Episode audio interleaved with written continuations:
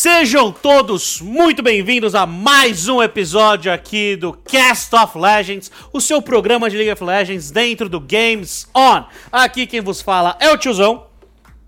E aqui quem vos fala é o Penta.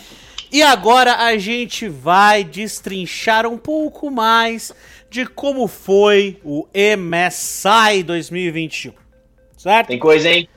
Tem coisa, tem coisa legal, tem coisa que não é tão legal de falar, que a gente esperava, mas ainda assim não é tão legal de falar. Então, assim, né? acabou a primeira fase, né? Vocês ouviram no nosso podcast inicial as nossas suposições, as nossas é, estimativas para esse para esse podcast, para esse podcast não, para esse primeira fase do campeonato. Foi, algumas coisas se confirmaram, outras não se confirmaram, né? Então, vamos aqui ver como é que foi, como é que foram esses primeiros jogos, não é verdade, Penta? Exatamente, vamos fazer uma análise rápida aqui e detalhada da questão dos, dos fases de grupos. Vamos falar do grupo A, que era o grupo da Royal, da Pentanet da Unicorns. Vamos falar do grupo B, da nossa amada Pen Game. Falar do grupo C também, da campeã mundial da One Kia. Então vamos ter bastante coisa para falar. Eu particularmente gostei muito dessa primeira fase. Eu acho que tem bastante coisa para a gente discutir aí, principalmente a questão do que, que a gente vai achar para as próximas fases. Sim, sim. Então, começando pelo grupo A, que tinha aquela característica de ter um time a menos, não é? Em função da pandemia, o time eh, vietnamita não foi autorizado a ir para o MSI, então o, o grupo A teve mais jogos. Em que sentido? Em vez de ser só ida e volta, que nem foram os jogos do grupo B e grupo C, eles tiveram ida volta, ida volta o que deu a possibilidade da RNG fazer 8-0. Exatamente, passou invicta. É o time chinês, um time que já esteve em final de mundial, um time poderosíssimo, certo? Como a própria região da China, uma região muito forte, muito forte mesmo. Então, ela só se mostrou soberana frente à Rússia e a Oceania, que é a Oceania sendo representada pela Penta GG e a Rússia sendo representada pela UOL. Uma coisa que eu não fiquei muito feliz com a Penta é que na fase de grupos eles não fizeram uso da DSN. Tô certo ou tô errado? Fizeram... Você tá certo, eles não fizeram uso da DSN, mas explica pro nosso ouvinte o que, que é a DSN. DSN, para quem perdeu o podcast anterior, DSN é a jogadora que veio, a primeira jogadora mulher que veio com uma equipe para o Mundial. Ela é a substituta do suporte. Então, não fizeram uso mesmo. É... Tudo bem, fase de grupos, a situação deles ficou mais é, crítica por assim dizer, porque eles tiveram que fazer um tie break. Foi o único uhum. grupo que teve que fazer um tie break, porque as duas equipes ficaram 2-6 no. No saldo final? No saldo final, muito obrigado. E com isso, eles tiveram que fazer um jogo de desempate. Mas nem em jogos, por exemplo, contra a RNG, que, vamos ser sinceros, eles não tinham ah. muitas chances de passar né? Eles podiam ter feito uso da DSN, mas não fizeram. Eu acho que é o seguinte, é, a DSN ela poderia ter entrado sim em jogos onde muita gente falava, olha, eu acho que esse jogo ele tem uma importância um pouco menor, ou esse jogo também é muito importante. Sim, ela poderia ter tido um pouco mais de espaço, porque assim, a Pentanet ela veio com uma, ela veio com uma proposta de pegar uns campeões na qual os jogadores estavam mais habituados ao invés de jogar baseado só na meta. Por exemplo, eu já vi eu, se não me engano, foi o primeiro time que trouxe o Lee Sin de fato na lane da jungle. O Paburi trouxe isso também. Tiveram alguns piques interessantes, diferen diferentes nos jogos. Se eu não me engano, o suporte trouxe um pique diferente aí de Pike. Posso estar enganado, mas eu lembro que o que me chamou a atenção da Pentanet foi essa questão dos drafts deles não estarem necessariamente tão alinhados com o meta. Claro, eles jogaram com o meta, jogaram com o que estava forte, mas eles queriam deixar os jogadores um pouco mais confortáveis. Eu esperava ver a DSN, por exemplo, no jogo da Unicorns of Love, de repente no primeiro jogo, no segundo jogo, né? Assim, tudo bem, a gente quer manter o time titular para poder jogar com 100% da força, mas eu acho que ela poderia ter tido um pouco de espaço e eu acredito que poderia ser legal também para ela. E outra situação que eu poderia ter enxergado na entrada da DSN é, ok, a nossa comp não tá funcionando, o nosso suporte está começando a dar um pouquinho para trás, vamos tentar mudar um pouco, vamos tentar botar ela para ver se melhora um pouco o entrosamento, ver se traz uma proposta diferente para a equipe. Senti um pouco falta disso. Mas eu acho que eu e o tiozão, desde o começo do, da nossa fase de grupos, a gente já tinha falado, né, tiozão? O grande impasse para poder para ver quem vai passar Nesse grupo seria sempre entre a Pentanet e a Unicorns of Love, porque a Royal, meus amigos, para quem viu os jogos, para quem acompanhou esse time, a Royal Never Give Up veio com sangue nos olhos e veio buscando o título. Não só buscando o título, mas a gente já, já viu desempenhos anteriores, quando ela fez frente com a mítica SKT em em versões passadas do Mundial, quando ela já teve possibilidade de é, estar frente a frente com o todo-poderoso Faker e sua trupe, né? Uhum. Então, é uma equipe com resultados muito positivos de já há algum tempo. Então, ia ser uma equipe muito difícil de você arrancar um ponto deles. Mas... Pois é, tanto que, que, que a invencibilidade deles. É, a galera tava falando que ia ser agora na fase hexagonal, né? A gente vai ver os próximos jogos, que realmente é muito difícil uma equipe, por melhor que ela seja, a gente ter uma campeã invicta, passar pela fase de grupos e a fase hexagonal invicta. Então vamos ver o que vai acontecer nos próximos jogos. Eu não tô nem um pouco surpreso com essa invencibilidade, até porque a Pentanet e a Unicorn vêm de regiões relativamente mais fracas, comparativamente, né? Então a Royal não encontrou muitas dificuldades ao longo do caminho, mas a Petanet e a Unicorn foram os grandes, assim, a grande disputa dentro desse grupo.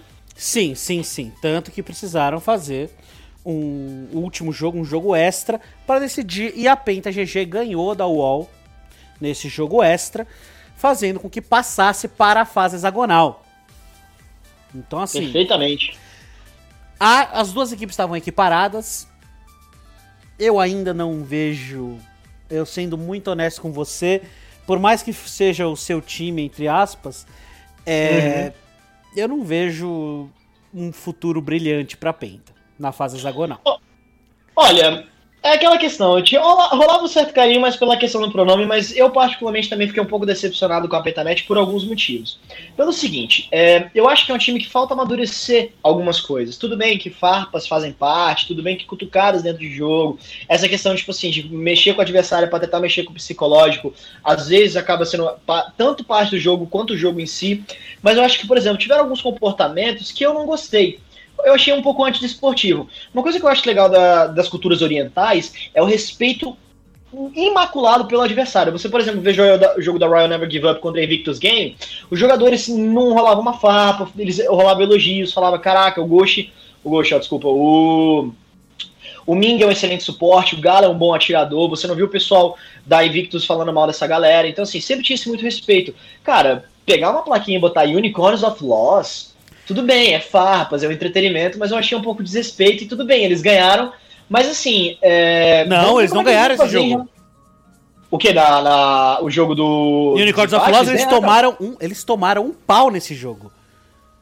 O que? No jogo, no jogo da volta? Não, eu tô falando do jogo do desempate, tiozão. Foi por isso que a, a Pentanet passou. Ah, sim, no jogo do desempate, mas eu tô falando, a Unicorn. a plaquinha do Unicorns of Lost foi no meio. Não foi na. Acho que foi o segundo ou terceiro jogo. Deles. Ah, sim, não. Esse jogo que eles perderam, tudo bem. Eu queria falar para não ficar feio. Tipo, eles tudo bem, passaram no jogo do desempate para poder ver quem ia passar no grupo. Mas, pô, você mostrar uma plaquinha dessa e deixar um passeio, que foi aquele passeio da Unicorns of Love, realmente pega feio, você tem razão. Mas, enfim, é, e eu gostava muito da, da comp do, da Unicorns of Love, porque é uma comp que tem experiência sim internacional. O Lodi, que já apareceu, a Nana Si, que é um jungle muito conhecido, o Nomanzi também, ele já enfrentou muita gente da solo aqui europeia, Santas é um bom suporte. Eu acho que o Boss é o jogador novo da, da Unicorns of Love, que estava fazendo a sua estreia no cenário internacional. Mas de qualquer forma, é, é um time que, na minha opinião, faltou maturidade, faltou respeito. E assim, passou, passou, mas eu particularmente esperava uma postura diferente do time da Pentanet. Claro, eles mostraram um bom jogo também em muitos casos, mostraram sim ser um time que estão ao nível de um cenário internacional, mas ainda o caminho para eles poderem se destacar vai ser muito longo. Sim, concordo plenamente, vai ser longo esse caminho. E agora é ver como vai ser o desempenho deles na hexagonal. Se, se, na minha opinião, se eles passarem, eles passam em quarto. É, eles não vão passar assim em primeiro, segundo, terceiro, realmente, porque você tem times, né, como a própria Royal, você tem a Dawon, você tem é, a Cloud9 também, que é um time bastante forte. A PSG, a gente vai falar deles na frente. Cara, o que eles jogaram nessa fase de grupos foi descomunal. Eu gostei muito do que eles trouxeram. Então, assim, realmente, se eles passarem, vai ser naquela vaguinha do final. E ainda assim, eles teriam que bater em outros times tão grandes, como, por exemplo, a Mad Lions, a Cloud9, a própria Dawon. Então, vamos ver como é que vai ser agora na fase hexagonal. Sim. Agora, passando para o grupo B o grupo onde estava a PEN. Agora nós temos quatro participantes. Temos a Mad Lion do Europa, temos a PSG vindo do Sudeste Asiático, temos a PEN aqui do BR e temos a Wildcats que veio da Turquia. Nossos os eternos, nossos é, os Nemesis, os nossos eternos rivais mundiais. O que a gente pode falar assim, com o coração apertado, o desempenho da PEN foi muito bom. Eu gostei do desempenho da PEN. Eu gostei do fundo do meu coração. Eu ainda sinto a dor daquele Nexus que não caiu contra. Foi contra a Med ou foi contra a PSG? Foi contra a Med. Contra a Med. Foi o primeiro jogo contra a Med, não foi? foi acho que foi o primeiro jogo contra a Med, se eu não me engano. Não, foi o segundo jogo contra a Med. Foi, foi o segundo jogo. Foi o segundo jogo. Foi o dia que a gente já tava com três jogos. É, Exatamente. Pra quem não viu, foi um jogo disputado do começo ao fim. Não te, assim, qualquer time ali tava com possibilidade de ganhar. Foi um jogo gostoso de ver. E aí a PEN, ela conseguiu uma team fight no Barão. Uma team fight bem colocada. Sobraram os carregadores sobrou o BRTT, sobrou o Tinoz, e eles foram direto pra fonte, porque já tinha inibidor aberto. Eles foram lá, já tinham minions na base de, da Mad Lion, eles foram e eles começaram a atacar o Nexus. A gente sentia aquele Nexus morrendo, e aí duas coisas aconteceram. A primeira é que o time adversário nasceu, e como eles já estavam com a vida bem baixa em função da teamfight, porque eles não resetaram, eles acabaram morrendo. E mesmo se eles tivessem ficado vivos, o inibidor nasceu faltando um ou dois ataques básicos pro Nexus cair. Eu acho que foi menos de 20% da vida do Nexus. Aquilo, aquilo ali foi o seguinte, aquilo ali, todo mundo que todo mundo que tá acompanhando, mano, os lauzeiros do Brasil gritaram como se fosse Copa do Mundo aquilo lá. Foi desumano o que aconteceu, gente. Foi, aquilo foi fantástico. Aquilo foi fantástico de ver. Assim, doeu a gente ter perdido? Doeu. Doeu, mas é aquela dor que você sente sorrindo, porque você fala, pô, eu joguei. Eu, eu joguei de frente com os europeus. Eu joguei pau a pau contra uma região que muitos dizem que é uma região poderosíssima. Então, isso para mim foi maravilhoso. Isso foi maravilhoso de ver. Não, e assim, a gente via Tinoz batendo de frente com o Humanoid, a gente viu o robô batendo de frente com o Armut também, que é, o, que é um excelente top laner. Então, cara, é, eu gostei muito da performance. Claro que assim, a gente tem que entender que o que aconteceu com a Pen a gente vai falar um pouquinho mais pra frente no, no podcast, a gente vai falar um pouquinho do grupo C. Mas, cara, numa visão geral da Pen a gente apresentou uma evolução. É inegável que a Pen Game que vimos jogando hoje não é o mesmo time brasileiro, seja NTZ, seja Flamengo, seja Cabum, não importa. A nossa performance, comparado a esses três que eu citei agora, foi muito melhor do que a gente esperava. Por quê? Porque dentro dos jogos era uma proposta diferente. A gente não jogou com medo, a gente não jogou com receio. O Carioca, o Carioca falava: vamos gankar, vamos, vamos dar invade, vamos, vamos pegar o objetivo, vamos. O Carioca tá de parabéns, pegava o objetivo a rodo, garantia alto, garantia barão, garantia dragão, enfim. O time da PEN na minha opinião, é um time que faltou alguma coisa, porque nossa solo kill tem uma característica muito interessante que é o snowball facilitado, que é o seguinte. Quando a gente pega a vantagem de early game, dificilmente o outro time adversário consegue voltar no mid late. O que no cenário internacional, e independentemente da região, é uma característica legal dos times, mesmo começando atrás, conseguirem voltar, principalmente dentro de cenários coreanos e chineses, que a gente viu, por exemplo, nas partidas da D, a gente vai falar do grupo C, partidas da Down partidas da Detonation Focus Me, que mesmo começando atrás, eles conseguiam voltar e conseguiam ganhar jogo na virada. infelizmente a nossa solo aqui não tem essa característica tão forte quanto eles. Eu senti falta um pouco disso na PEN, mas, tiozão, eu não poderia concordar mais com você. Eu tô orgulhosíssimo do que o nosso time fez. Independentemente da gente ter sido eliminado de novo, não importa, é muito fácil a gente criticar de fora. Difícil mesmo é você organizar um time, ganhar o Campeonato Brasileiro de LoL, chegar e bater de frente com esses times e falar, cara, a gente veio aqui porque a gente quer ganhar sim. E não é por nada não, mesmo a gente tendo sido eliminado, ganhamos os coreanos. Os coreanos, ó, os turcos. Exato, eu queria falar agora. Então, como é que ficou a tabela do grupo B? A hum. MED ficou com a primeira posição, com 5 a 1 A PSG ficou 4 a 2 Nós, Brasil, a PEN, ficamos amargurados em terceiro com 2 4 E a Wildcats fez um 5. Né? Então, assim, a, Vamos falar agora dos jogos. Como foram? Foram jogos interessantes, foram jogos muito bons. É, os jogos da PSG foram uma, uma grata surpresa de assistir para mim, que eu admito, admito do fundo do coração, eu não botava fé neles. Eu não botava fé Meu. nenhuma. E eles se mostraram uma região poderosíssima. Eles mostraram uma força descomunal. Então eles mereceram estar nessa segunda posição. Eles Assim, esse grupo B, quem passou, passou por mérito. Não foi por, ah, a gente pegou uma vantagem e manteve. Não, eles jogaram lindamente do começo ao fim. Na minha opinião, foi o grupo mais disputado. Como? Na minha opinião, foi o grupo mais disputado, que tiveram jogos mais. que a gente ficava, caraca, dá para ganhar, ou enfim, tá balanceado ainda, tudo pode acontecer. Na minha opinião, foi o grupo mais balanceado. Sim, foi o grupo mais balanceado de longe. Por isso que eu falei naquele último podcast que o Brasil tinha chance de passar e ele teve. Ele teve uma chance de fazer um 3-3 aqui, de fazer um 4-2. Ele quase arrancou um jogo da PSG, quase arrancou um jogo da MED. Então, assim, foram times. Foi o grupo mais disputado, o grupo que eu mais tive tesão de ver certo? E eu tenho um tesão a mais porque o Brasil, esses dois pontos que eles pegaram foram em cima dos turcos. Foi Sim. em cima desses desalmados que tirava a gente das fases de grupo.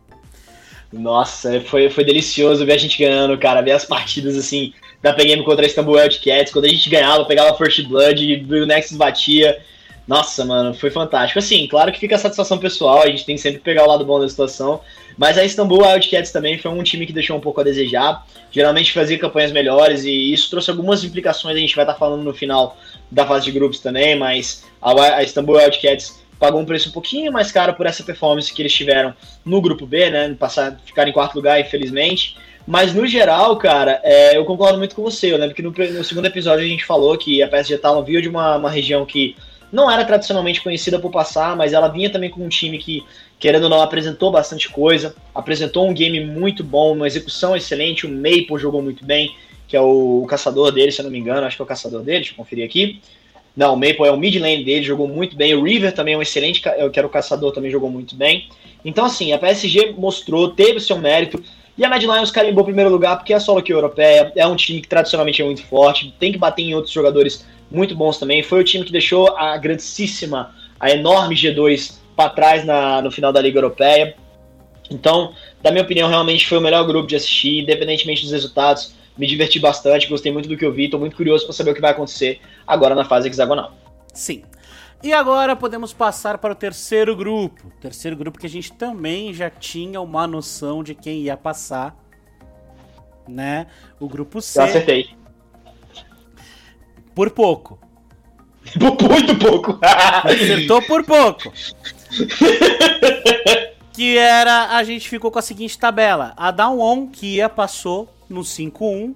A Cloud9 passou num 4-2. A DFM amargurou um 2-4. E a Infinity amargurou ainda mais, amargurou o 1/5. Foi basicamente o mesmo placar de pontos do grupo B. Então, o único, o único invicto de verdade foi a RNG.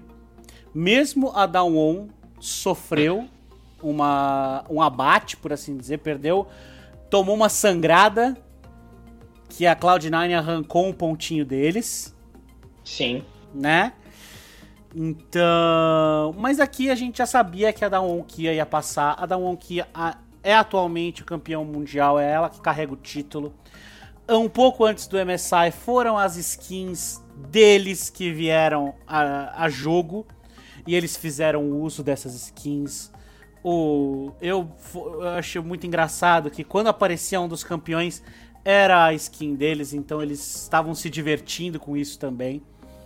Nossa, demais.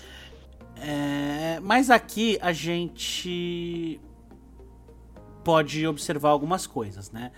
A Infinity estava representando o Las e foram simplesmente atropelados. Eles, é, eu preciso verificar de quem eles ganharam, de quem eles conseguiram arrancar esse ponto. Detonation Focus Me. Foi da DFM. Então, se eles arrancaram esse mísero pontinho da DFM, Acho que foi o primeiro jogo deles. Talvez, eu posso até conferir aqui agora qual foi o primeiro jogo. O primeiro jogo da, foi. O, não, o primeiro jogo da Detonation Focus Me foi contra. É, é verdade, foi o primeiro jogo. A Infinity começou com, começou com estreia. Foi o segundo jogo do final, que a da ON começou contra a Cloud9, que ela ganhou. E aí depois foi a Infinity contra a DFM com vitória da Infinity. Sim, então eles ganharam o primeiro jogo. Foi um desempenho muito parecido com o que aconteceu com o Brasil. Eles ganharam o primeiro jogo, os adversários descobriam o que tinham que fazer para anular, foram anulados e amarguraram 1/5. Exatamente. Então, assim, eu tenho, eu tenho, eu tenho alguns comentários desse, desse primeiro ponto da tabela, que é o seguinte. A Cloud9, na né, fase de grupos, ela jogou muito bem. Claro que amargurou, alguma, amargurou duas vitórias, mas ela veio com uma proposta interessante. E, assim, eu particularmente não gostei do que a Detonation Focus me trouxe. Achei uma propaganda muito exagerada para o que de fato eles demonstraram. Claro, eles têm essa característica que eu falei lá atrás, que é a questão de não importa se você começou atrás no early game, você consegue recuperar para o mid late, e a Detonation Focus Me ela trouxe isso, principalmente nas duas vitórias que ela teve, foram vitórias de virada. Mas essas quatro vitórias que eles amarguraram foram sim contra a Cloud9, foram contra a Down também, e essa, e essa derrota também contra a Infinity Sports, que começou bem, mas infelizmente não teve um desempenho muito bom à medida que os jogos foram acontecendo. Meus comentários. Venderam o Arya como se fosse o novo Showmaker, como se fosse o novo Caps. Não sei se compararam com o Faker, mas falaram: olha, o nosso cara é o Arya. Então o que, que eu fiz? Nesses jogos que eu assisti da Detonation, o Chuzão que tava comigo, a gente acompanhou os jogos juntos, e eu ficava de olho no Arya. Cara, o Arya foi um, foi um mid laner bom, tudo bem, um mid laner a nível de, jogador, de jogo profissional. A gente vê que tem habilidade, a gente vê que na hora de solar, na hora de pegar abate, beleza mas ele sugava muito nas tetas do time também. Ou seja, o jogo tava caindo para trás, o time falava, deixa pro área. Ah, tem, tem essa bate aqui, deixa pro área. O área pode pegar? Deixa para ele. Eu vi muito isso acontecendo. Eu vi pelo menos uns 7 ou 8 abates, onde, tipo assim, de repente o AD Carry poderia pegar o abate, né? O AD Carry que eu gosto muito do, do atirador, que é o Yu Tapon é um excelente girador também, tinha condições de carregar a partida tanto quanto o área, mas eles preferiram colocar esse recurso da mão do área, que também terminou com os frags bons no jogo, mas no fim das contas não conseguiu carregar. No fim das contas, não conseguiu ter aquela proposta de falar, ok, eu sou o grande carregador, pode botar na minha mão que eu confio. Eu acredito que o Will Tapon, se ele tivesse pegado esses abates, teria sido um pouco diferente, eles poderiam ter saído pelo menos com uma, uma vitóriazinha a mais. Sim, sim, sim. E aqui, para quem não conhece, a DFM é da região japonesa certo? Eles são da. Então, que é uma região que é notavelmente não tão forte. Não é considerada uma região é, tier 1. Como, por exemplo, a China, como o, a Coreia. Né, que são regiões que eles chamam de tier 1. Ela tá pro tier 2, tier 3, assim, né? Então, o desempenho, na minha opinião, por ser um time japonês, foi o desempenho esperado. Mas eles vieram com uma puta de uma propaganda. Eu falei, bom, né? Vamos ver. Assim, Vamos botar Não é muito diferente do que a gente fez, por exemplo, né? O, o, o chefe ele veio falando um nome, um jogador, BRTT. E aí, assim, tivemos, a gente vai falar da PEN Game, tem bastante coisa pra poder comentar sobre a PEN, mas eu acho que é natural isso acontecer. A questão é que é o seguinte: a diferença do ARA e do BRTT é que pelo menos o BRTT ele já vinha aparecendo mais no cenário internacional e já era um atirador, digamos assim, abre aspas, conhecido. O ARA ele era uma revelação, então, na minha opinião, fica muito mais feio você vender uma possível revelação do que tentar vender um jogador que já apareceu muitas vezes, porque a pessoa pode falar, nossa, ele já apareceu, pode ser que ele tenha melhorado, pode ser que ele tenha aprendido com os erros dele, agora ele tá bom. Mas você chegar com uma revelação dessa na primeira vez, na minha opinião, fica um pouco mais feio. Sim, temos até que lembrar do meme BRTT é melhor que Double Lift. Olha, eu, eu particularmente eu, eu, eu, evito falar sobre esse assunto aí, mas esse meme deu o que falar mesmo. Sim, deu o que falar, porque Double Lift na época era o melhor atirador do mundo, ponto. Deu uma coça no BRTT, deu uma coça no BRTT. Mas assim, é, a gente tá falando de um jogador que já apareceu no cenário internacional. Meme, com meme ou sem meme, ele apareceu mais de uma vez no cenário internacional. Sim. Então, é alguém com história. É alguém que pode falar, tá, ok, a gente já conhece ele. Tanto que em nenhum jogo contra a PEN o Draven passou. Todos os jogos contra a PEN, o Draven era o primeiro ban. E não tô, não tô falando de meme, não. Era o primeiro eles começavam banindo Draven. Que é o pique conforto, o pique característico, é, o pique que colocou o BRTT no nível de lenda aqui no Brasil.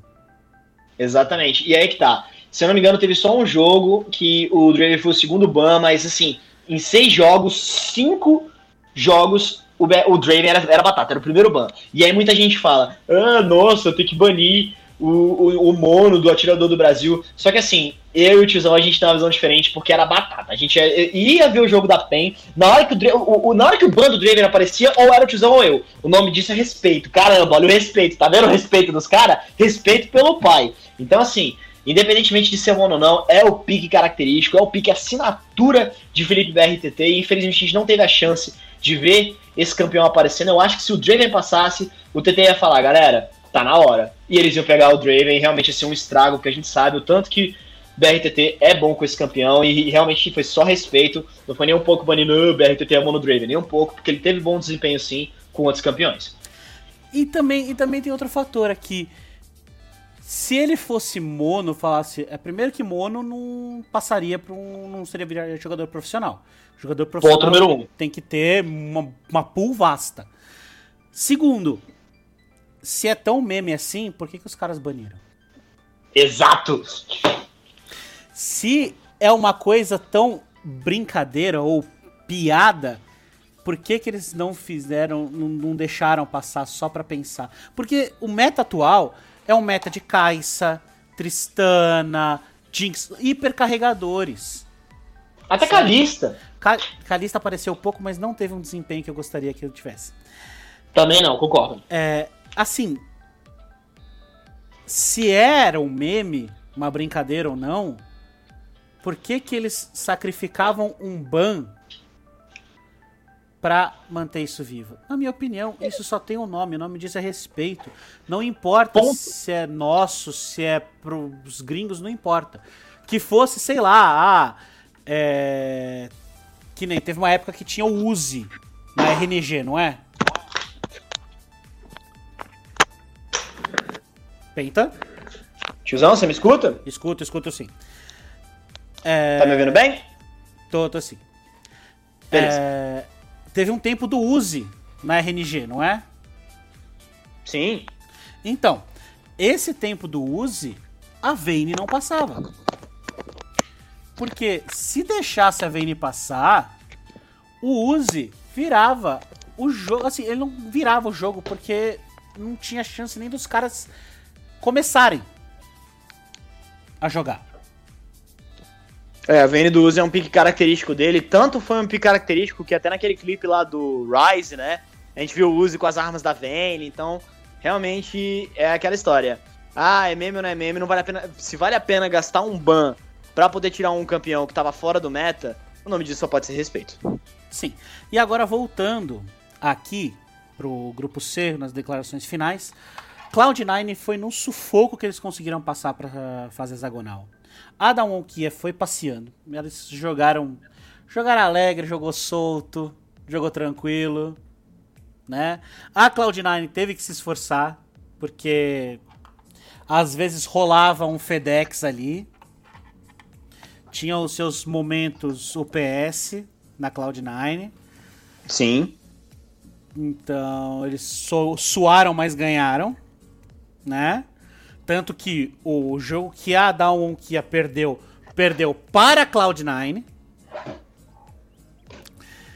E agora é ver como que esses dois times vão se desempenhar na fase hexagonal. Então, fazendo um resumo, quem passou para hexagonal? Passou RNG, Penta GG, a Mad Lions, PSG, Down Kia e Cloud9. Então agora a gente vai ver como vai ser.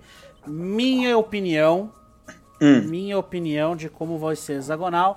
Passa RNG, passa Down passa PSG e a quarta vaga vai ficar disputada entre a Cloud9 e a MED. Eu acho que o PSG tem mais jogo do que a MED, sim. Então eu acho que eles passam em terceiro, eles passam ali tranquilos, certo? Uhum. A última vaga vai ser uma disputa entre MED e Cloud9. Penta GG não vai passar de jeito nenhum. Na minha opinião, não passa dessa fase. Ah, eu também acho que não. De jeito maneira. E a quarta vaga vai ser assim, essa essa briga cabeça a cabeça entre a Mad Lion e a Cloud9. Qual, é, qual é, é o seu palpite? Não, meu palpite é assim, eu acho que a tríade suprema eu acho que já tá definida mesmo, da One Royal e PSG, eu, eu acredito que, tipo assim, pelo que o PSG mostrou na fase de grupo, é um time que tem bastante composição, tem bastante sinergia, tem bastante LoL para poder mostrar, então assim, eu acho que essa tríade aí já tá mais que garantida para poder passar na fase hexagonal. Agora, é aquela história. Eu gosto da minha Cloud9, eu gosto do meu time usado, eu gosto do Perks. Eu acho que assim, ele, ele contra o Humanoid vai ser, uma, vai ser pau a pau, mas eu acho que o Perks ainda leva um pouco de vantagem. O Sven também é um excelente atirador. Vulcan, que, que suporte é aquele? Então, assim, eu ponho as minhas fichas na Cloud9 porque eu gosto dos jogadores, eu conheço a composição deles, eu vejo o que eles têm para poder mostrar. Então eu ponho, eu ponho a minha fé neles justamente por uma questão de torcida. Mas não tem como negar que a Mad Lions também tem um time que consegue bater de frente tão bem quanto eles na disputa dessa quarta vaga. Então, se a gente vai ter que ficar atento em quem vai passar, realmente a tríade para mim já está mais do que garantida, mas Mad e Cloud serão os grandes jogos decisivos para poder ver quem é que vai passar no fim das contas. A Pentanet, eu concordo com você, não tem muita condição de passar, porque assim, beleza, eles pegaram um grupo onde tinha um time que estava mais ou menos no mesmo patamar deles, que foi a Unicorns of Love, e eles conseguiram passar por uma questão de, ok, no fim das contas eles demonstraram um pouco mais de LoL, conseguiram escalar melhor e conseguiram levar o jogo para casa. Para quem é jogador de League of Legends como nós, a gente sabe que muitas vezes isso não é reflexo de uma qualidade do time. Às vezes é questão de execução, às vezes é questão de disputa de lanes e por aí vai. Às vezes, às vezes a gente tem que pensar nesse fator também. Mas quando a Pentanet vai jogar com essas regiões que são Tier 1 e Tier 2, eu acho que eles vão terminar assim. Se saírem com uma vitória é muito. Sim. Se saírem com uma vitória é muito. Então, não, enfim, eles vão, vão. Vai ser, tipo assim, na minha opinião, vão jogar contra a Petanet, vai ser a hora de testar a composição, vai ser a hora de treinar, vai ser a hora de. Ok, a gente quer testar esse campeão aqui, beleza, estamos jogando contra a Penta, vamos botar esse aqui. É, mas, e a Pentanet, se eles quiserem ter alguma chance real de pelo menos disputar essa quarta vaga contra a média Cloud9, primeiro passo, reconheçam o meta, reconheçam a maturidade, vamos crescer porque a gente está jogando com gente grande. Sim, sim, sim, sim. E agora nossas impressões sobre a PEN, o desempenho da PEN. Uma coisa boa veio do desempenho da PEN, eu já cheguei a comentar sobre o nossa classificação mundial. Tiozão? Oi, me ouve? Oi, te ouço. Nossa classificação? É, a classificação mundial. Você chegou a. Eu cheguei a comentar? Sim, você comentou que a gente subiu uma posição, né? Antigamente o Brasil ele tinha aquela característica de ser considerada a pior região dentro do contexto internacional. Atualmente nós somos o penúltimo, né? Se eu não me engano, você falou que a Latin America agora, a Liga da, da América Latina, desceu para a última posição e o CBLOL subiu um, isso é uma coisa boa, né? Claro que não é tá longe de ser o que a gente queria tá mostrando para o mundo, mas já é um avanço e todo avanço começa com o primeiro passo. E assim, foi uma coisa boa que de fato saiu desse mundial. Sim, exatamente pelo nosso desempenho ter sido 2-4. Porque o Brasil ele sempre amargurava 1-5 ou 0-6. Nem passava para a fase de grupo. Agora, a gente já entrou automático na fase de grupo. Tranquilo. Mas o fato da gente ter feito o 2-4 fez a gente ficar um pouquinho melhor. Então a gente tem chance de melhorar ainda mais, a gente tem chance de subir, virar uma região Tier 2. Então assim, pode ser que dentro de uns 2, 3 anos o Brasil esteja ali pau a pau com regiões é, antigas, por exemplo, um EU. Sim, uma, uma liga europeia, né? Pois é, né? A gente tem que lembrar que o Mid-Season Invitational ele é só um campeonato de meio do ano, né? Ele é basicamente um aquecimento para o campeonato mundial de LoL que toma lugar no final do ano, né? Que esse sim é o campeonato em que a gente vê aquelas grandes aberturas, que a gente vê essas tabelas gigantescas, tem mais times jogando. Então, isso aí que está acontecendo por enquanto é um aquecimento, né? A gente tem esse Mid-Season Invitational justamente para treinar os jogadores também, porque de fato interessa que, na minha opinião, é o Campeonato Mundial de LoL no final do ano. E o que a PGame demonstrou é que, assim, tudo bem, a gente ainda tem coisas a fazer, temos trabalho a correr atrás, mas olha, daqui a pouco a gente pode aparecer, então fique esperto. Sim, é só não botar karma no top que a gente consegue. Mano, que eu, que eu, dei, que eu dei uma ligada pro. Eu, que, eu, que eu tava me segurando para não ligar pro robô e falar, robô, o que, que tá acontecendo aí, mano? Você me pega karma top, mano. Pelo amor do, pelo amor do guarda, mano. Pelo amor de Deus, por que, que você me pega karma top, cara? Mas enfim. Vamos falar agora assim, eu acho que o que vale a pena a gente falar nesse bloco não são só os jogos, a gente pode falar jogo a jogo, fazer as nossas impressões bacanas, nem que seja uma impressão geral, mas a gente tem que falar dos nossos jogadores, que é o que interessa, que é os nossos atletas. Sim. E você começou falando do robô, eu queria começar falando dele, vamos começar pela top lane, que é o seguinte.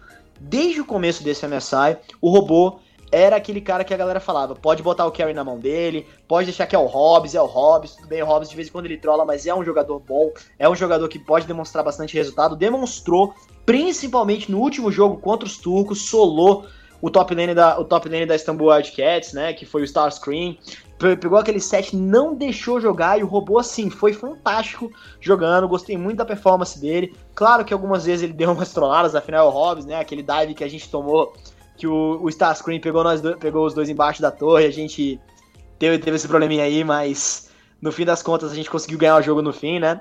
Mas assim, da minha opinião, o robô, ele demonstrou um amadurecimento que eu gostei, demonstrou um jogo que eu também gostei, ainda falta trabalho, mas sim, o robôzinho jogou muito bem nesse MSI. Sim, quando colocam um carry na mão dele, ele é fantástico. Hum. Mas aí, quando querem fazer o robô jogar para composição, jogar com suporte ou com alguma coisa para auxiliar, o robô não mostra desempenho. Ele precisa de um carry, ele precisa de alguém que, é, se não for um carry, que seja um tanque. Alguma coisa para ele segurar a linha de frente. Ele precisa estar no meio da teamfight para mostrar. Olha o primeiro jogo, o demônio que ele foi com aquele Darius. Sim. Aquilo lá, Sim. ele virou o jogo. Ele virou o primeiro jogo, nossa estreia. A gente tava. Chegou ao meio do jogo, a gente tava perdendo. Ele conseguiu um triple kill, um quadra kill. E ele simplesmente aparecia, os caras sumiam. Ele estava muito forte. Então, se você coloca um carry na mão dele, vai dar bom, vai dar jogo. Nossa, eu lembro quando ele selecionou o Darius, cara. Que, assim, eu tava no Discord com o pessoal, a gente tava assistindo o jogo. Na hora que ele colocou o Darius, se eu não me engano, o Darius foi o last pick dele, cara. Todo mundo falou: o que, que diabos o robô quer fazer? Tudo bem, a gente sabe que o Darius é um campeão off-meta. Convenhamos, assim, pode aparecer, mas ele não tá no meta, fato. Porém, e ele, e ele começou um pouco mal na fase de rotas também.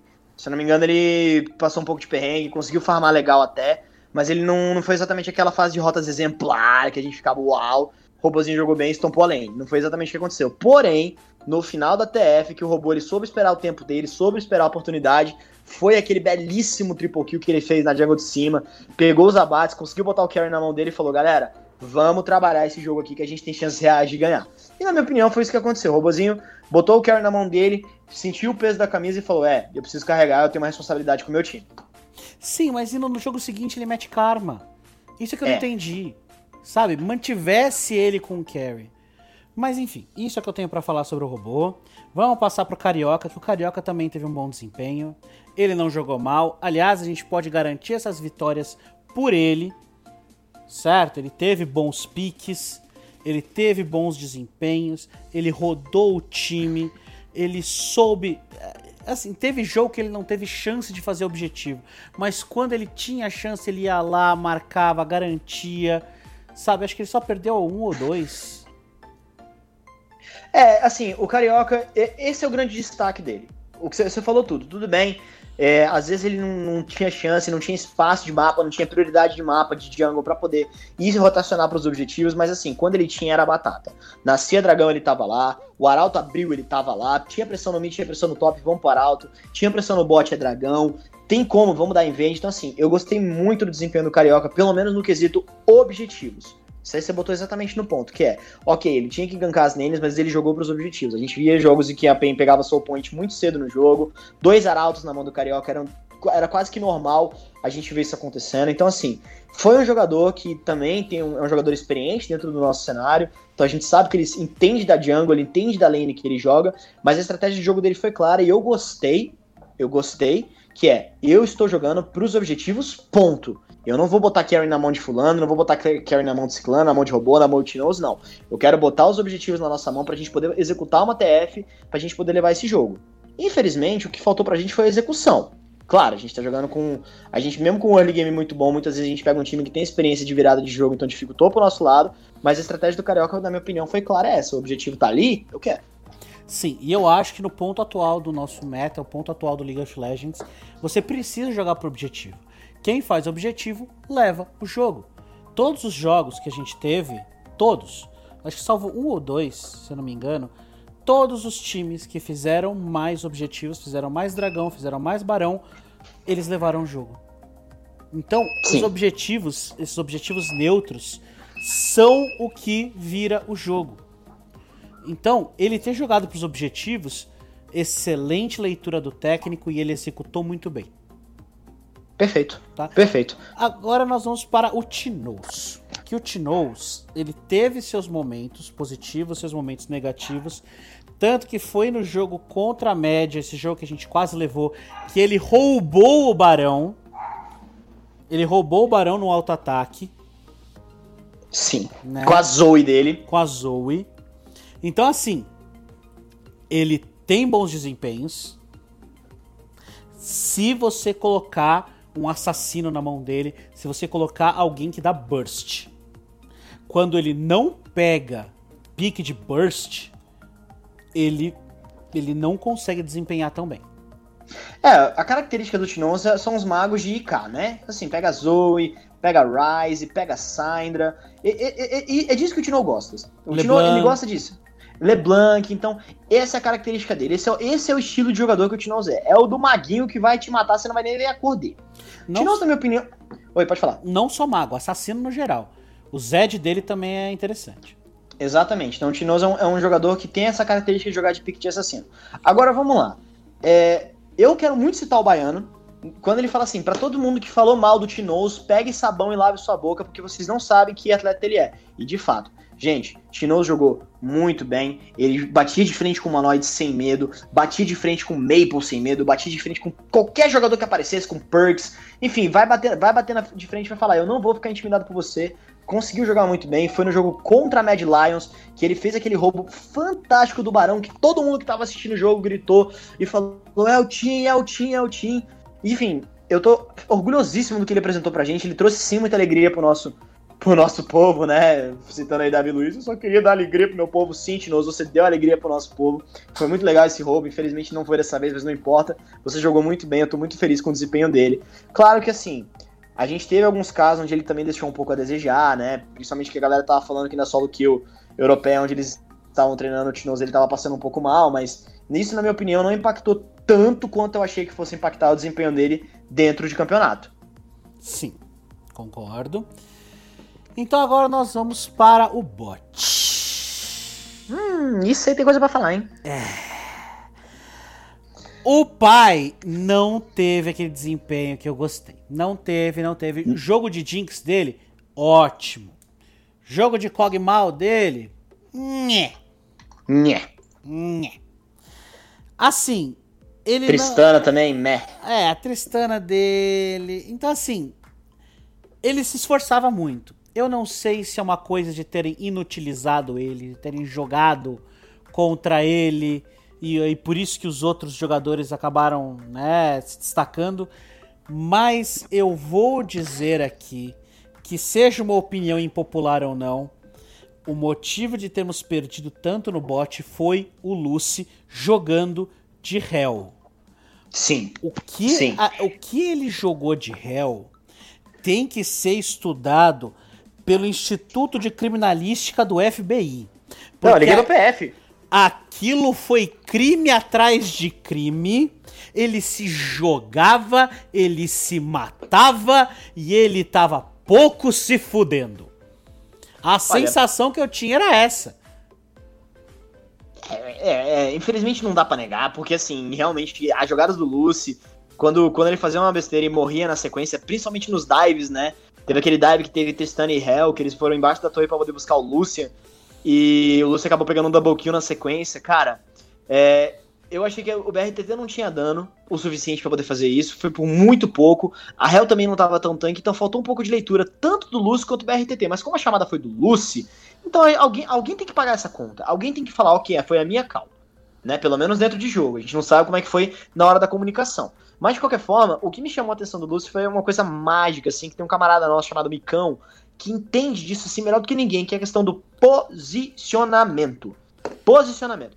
Assim, eu acho que o que fez o Micão virar um meme do tá fora de Micão aí posição foi só alguém ter gritado isso e esse áudio ter viralizado. Porque se alguém grita, tá fora de, tá fora de posição aí, Lucy, mano, isso viraliza tanto quanto.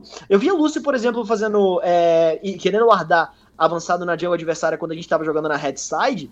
Mano, pelo amor de Deus, o cara, o cara tava muito fora de posição, acabava morrendo de graça pros caras. Tudo bem, ele conseguia escapar algumas vezes, mas muitas das vezes que o Lúcio morria, eu falava, tá fora de posição. Sim, ele não tava. Eu não sei o que aconteceu, se ele tava intimidado, se era jet lag, se ele tava drogado, sei lá, mas o Lucy, ele já tava, já tava assim. Aqui no CBLOL, ele já tava caindo de qualidade. Eu vou admitir.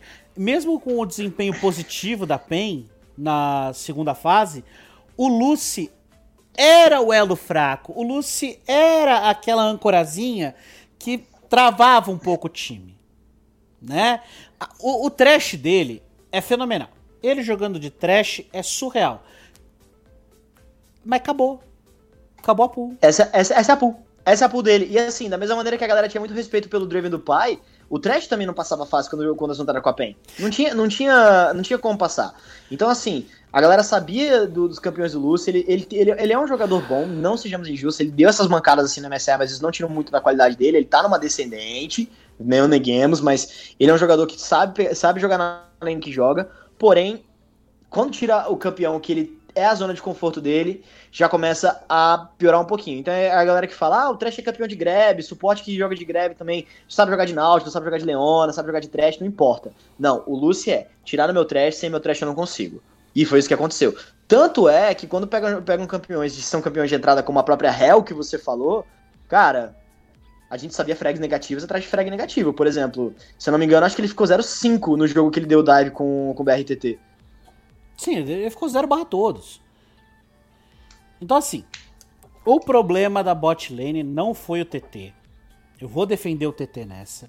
Ele, ele não teve o desempenho, mas eu acho que se ele tivesse tido um suporte que se matasse menos e tivesse uma pool mais vasta, ele ia ter um desempenho melhor. Então, dessa vez não foi culpa do pai, na minha opinião. Mas ele eu sugiro ele sair do salto alto. Porque, querendo ou não, o BRTT tem marra pra caralho. Ele tem Sim. muita marra. Então eu acho que ele, ele entra em, ele chega de salto alto em muitas situações. Então, baixa um pouco a bola, tenha um pouco mais de humildade e, né, treine para melhorar ainda mais. Você é atualmente o melhor atirador do nosso cenário, Brasil? É. Mas para disputar mundialmente falando, um pouco mais humildade, treina e vamos para cima. Exatamente. Então, assim, é, é aquela história. O TT, o, o TT é um bom atirador, não neguemos. Eu acho que assim, ele não teve o desempenho dele, a gente não pode atribuir 100% a ele. O Lu, mas, mas da mesma forma, também acho que a gente não pode botar tudo 100% na culpa do Lucy, porque talvez, às vezes, o fato do time começar um pouco atrás na, no early game de, deixava o Lucy com um pouco menos de follow-up, e aí que foi o erro dele. Ele fazia a entrada certa, ele acertava a função de suporte dele, mas o follow-up que ele acreditou ter não seria tão forte quanto ele pensava que seria. E aí que entra aquela questão: não adianta nada você ser um suporte em que você acerta as skills, você acerta o grab, você acerta a entrada, acerta o stun, mas você não tem a leitura dos itens do seu time para ponto de falar, ok, se me derem follow-up, essa TF tem uma chance boa de dar bom. Foi isso que faltou no Lucy. Ele, tem, ele é um jogador que tem habilidade, mas ele não teve leitura. Ele não teve leitura de itemização e leitura de composição a ponto de poder falar, ok, essa entrada aqui eu acho que vai dar melhor, vamos arriscar. Então as chamadas que ele acabou dando possivelmente não deram muito certo porque faltou essa questão de ver os itens e falar, ok, isso a gente consegue lutar, isso a gente não consegue. É isso, meus caros. Agora é esperar o hexagonal pra gente trazer a segunda fase e falar sobre uh, as nossas impressões, nossas suposições para a fase final das semifinais e finais no último final de semana do mês. Algo que queira concluir, meu caro Penta?